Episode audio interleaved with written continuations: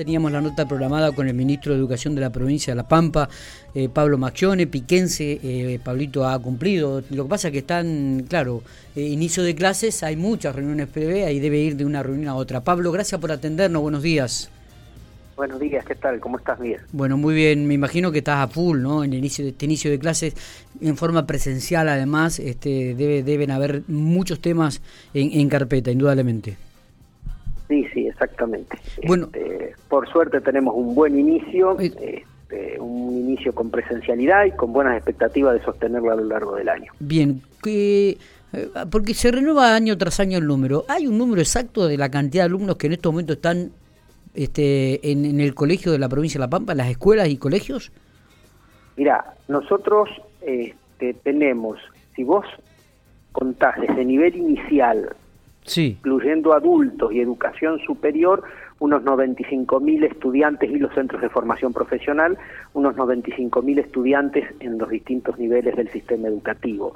Hoy por hoy, están aproximadamente cercano a los 90.000 lo que están concurriendo ya a clases presenciales porque eh, el 14 recién empiezan en educación superior, lo que serían los institutos de formación docente y las tecnicaturas superiores, las clases. Bien, bien. Pablo, eh, eh, es muy pronto, digo, pero este inicio de clases este, está contemplado todo lo que pensó el ministerio en relación a ello. Sí, porque además, digamos, que hay una continuidad. Nosotros, este, si bien las modalidades fueron diferentes, aún con toda la situación que vivimos los dos años pasados, sabemos que hubo clases de una manera distinta, pero ya no, no recordemos que ya los últimos tres meses del ciclo lectivo pasado hubo presencialidad plena.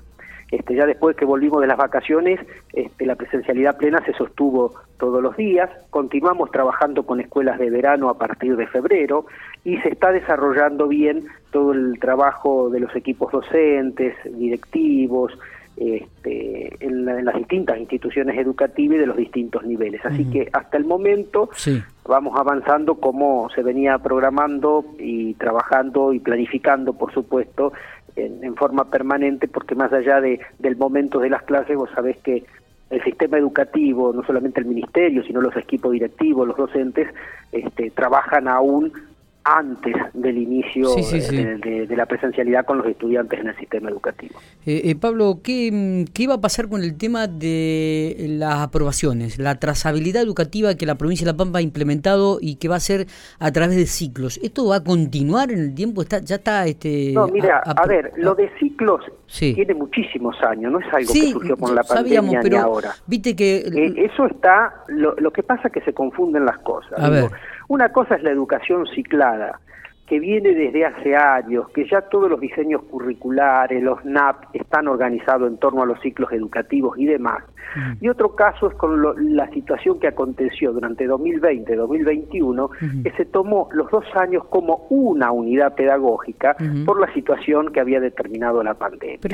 Ahora, eso no significa porque eso fue algo que muchos repitieron, pero no es cierto, que haya una promoción automática. Había una promoción acompañada. Nadie va a, eh, dejar de acreditar los aprendizajes, no se va a permitir que, que estudiantes pasen de un año a otro, de un ciclo a otro, sino tienen los aprendizajes acreditados. Es decir, eh, no se va a estafar a los estudiantes permitiendo que salgan sin tener los, los, los eh, aprendizajes acreditados. Son dos cuestiones diferentes que a, veces en la discusión pública, política, se confunden, pero no tienen que ver.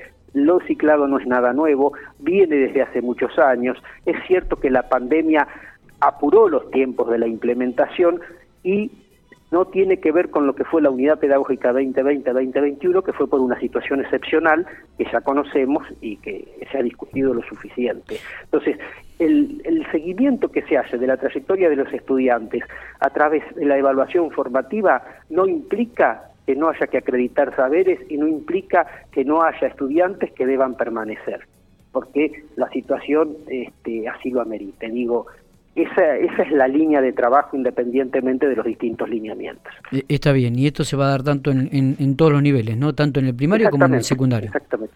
exactamente. Eh, ¿Qué va a pasar con la cantidad de docentes dispensados que ahora no tienen trabajo, Pablo?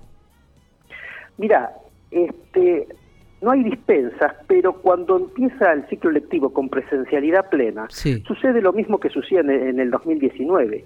Hay una serie de licencias y de suplencias que se van generando que cubren la necesidad de los docentes que este, están en este momento sin, sin trabajo. Eso ocurrió siempre y se vio afectado y, se, y sale a la luz justamente cuando por la situación de pandemia nadie se tomaba licencia porque al trabajar desde su casa, aún cuando estuvieran en alguna situación de enfermedad o estuvieran dispensados por ser personas de riesgo, podían seguir este, dictando las clases este, en forma virtual, por ejemplo. Entonces digo, lo que no van a estar dispensados, este año van a tener las oportunidades que cualquier año donde no hubiera habido clases no presenciales, este, lo garantizan el sistema de licencias este, o suplencias propios del sistema. Eh, a principio de año hubo cambios en direcciones claves dentro del ámbito educativo. ¿Se refirió, e, ¿Esto tiene relación un poco con, un criterio propio de, tu impronta, Pablo, o, estaba pensado? ¿Vos me, estás hablando de los cambios eh, sí, funcionarios? Exactamente. No, mira, los funcionarios que, que fueron reemplazados este, están reemplazados por gente que venía trabajando en sus equipos o que venían relacionados con el área. Este, la mayoría de los casos fueron cuestiones personales, la que determinaron, y se venía trabajando, nosotros ya lo sabíamos y lo vinimos trabajando con el tiempo suficiente, y vuelvo a decir, las, los lineamientos políticos continúan y las personas que, que han quedado a cargo de esas direcciones ya venían relacionadas con cada una de esas direcciones y con el mismo proyecto que se viene desarrollando. Vienen, eh, de acuerdo a lo que me mandan algunos mensajes, Pablo, dice que están llegando muchos profesores de afuera, de otras provincias, y que faltan trabajos para este, docentes pampeanos. ¿Es así? Sí, hay, mira, hay docentes que vienen de afuera, acá todo el tema siempre es por puntaje y hay derechos constitucionales que uno no puede afectar, así que en este tema no, no tenemos mucho este, más que decir eh, esta situación. Eh, ellos se pueden presentar con los títulos, por supuesto, reconocidos eh, en el puntaje y en las mismas condiciones que el resto. Está bien. ¿Se van a crear horas en educación física? Me, preguntan. ¿Cómo? Si se van a crear horas en, en el área de educación física.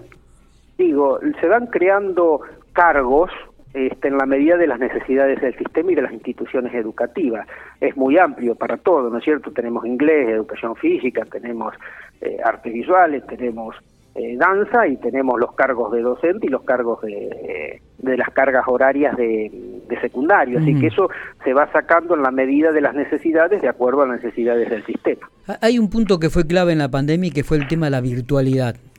Ahora que se está saliendo aparentemente de este tema, digo, ¿se va a seguir potenciando, profundizando el tema de la virtualidad, de la conectividad, de la enseñanza, del manejo de elementos como para que los chicos sigan teniendo en la escuela este, y profundizando este tema?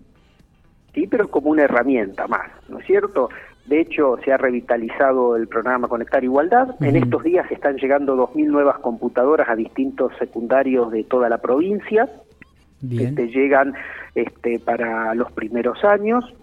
Este, ya habían llegado unas 500 en diciembre. Además, seguimos trabajando. Nosotros compramos el año pasado una inversión de unos 8 millones de equipos para mejorar el sistema de conectividad interna, pero además estamos contratando también servicios de, conectividad en las localidades este, donde hay algún proveedor como por ejemplo las cooperativas y demás que con el que podamos mejorar esa calidad tienen eh, hasta nivel inicial eh, herramientas tecnológicas, de hecho se hizo una formación importante sobre fin de año para docentes, para poder trabajar, estamos avanzando este, con acciones conjuntas con eh, edu.ar, que es el área del Ministerio Nacional que trabaja toda esa temática, así que por supuesto, pero siempre en línea con que sea una herramienta más este, en el aula y con la presencialidad, pero por supuesto que llegan para quedarse. ¿Las computadoras que están llegando desde Nación solamente este, abarcará el nivel secundario, los primeros años del nivel secundario, o también van a comenzar a,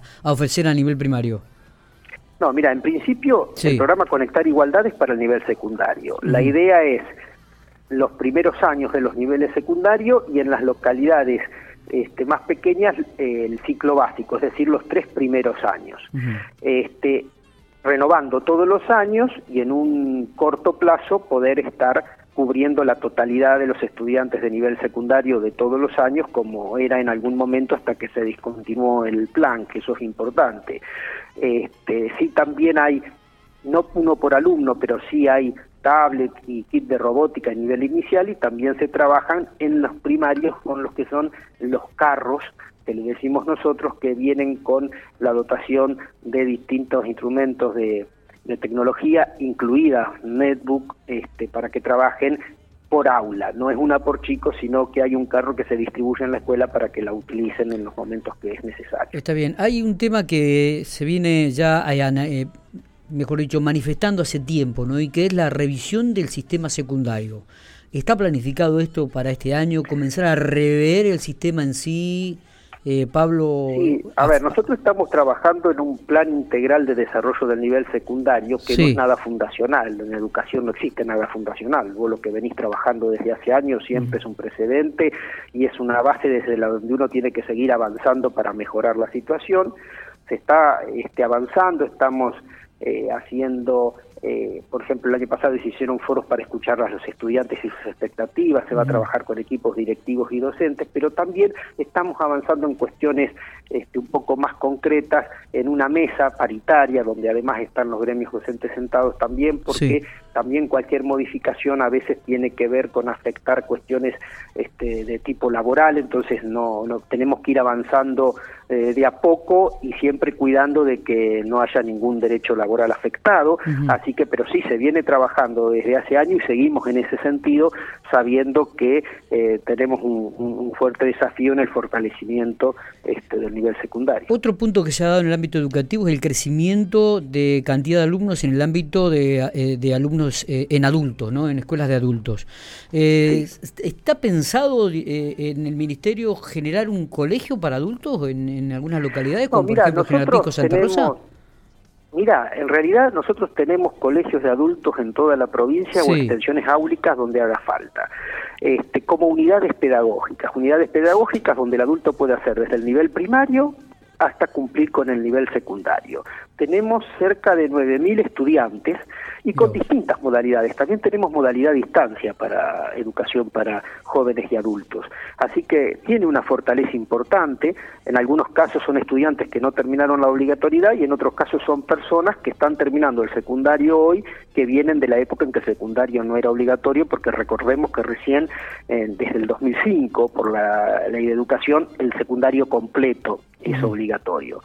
Este, entonces, pero sí ah, tiene mm, una organización de unidad pedagógica, como decíamos nosotros, está extendido sobre toda la provincia, está la modalidad a distancia también y permanentemente se acompaña el fortalecimiento, porque la verdad que, como te digo, tenemos cerca de 10.000 estudiantes en el nivel de jóvenes y adultos. Siempre son mayores de 18 años. Es un número significativo, ¿eh? Muy importante, sí, sí. Pablo, gracias por estos minutos, como siempre, muy amable. No, por favor, gracias a vos.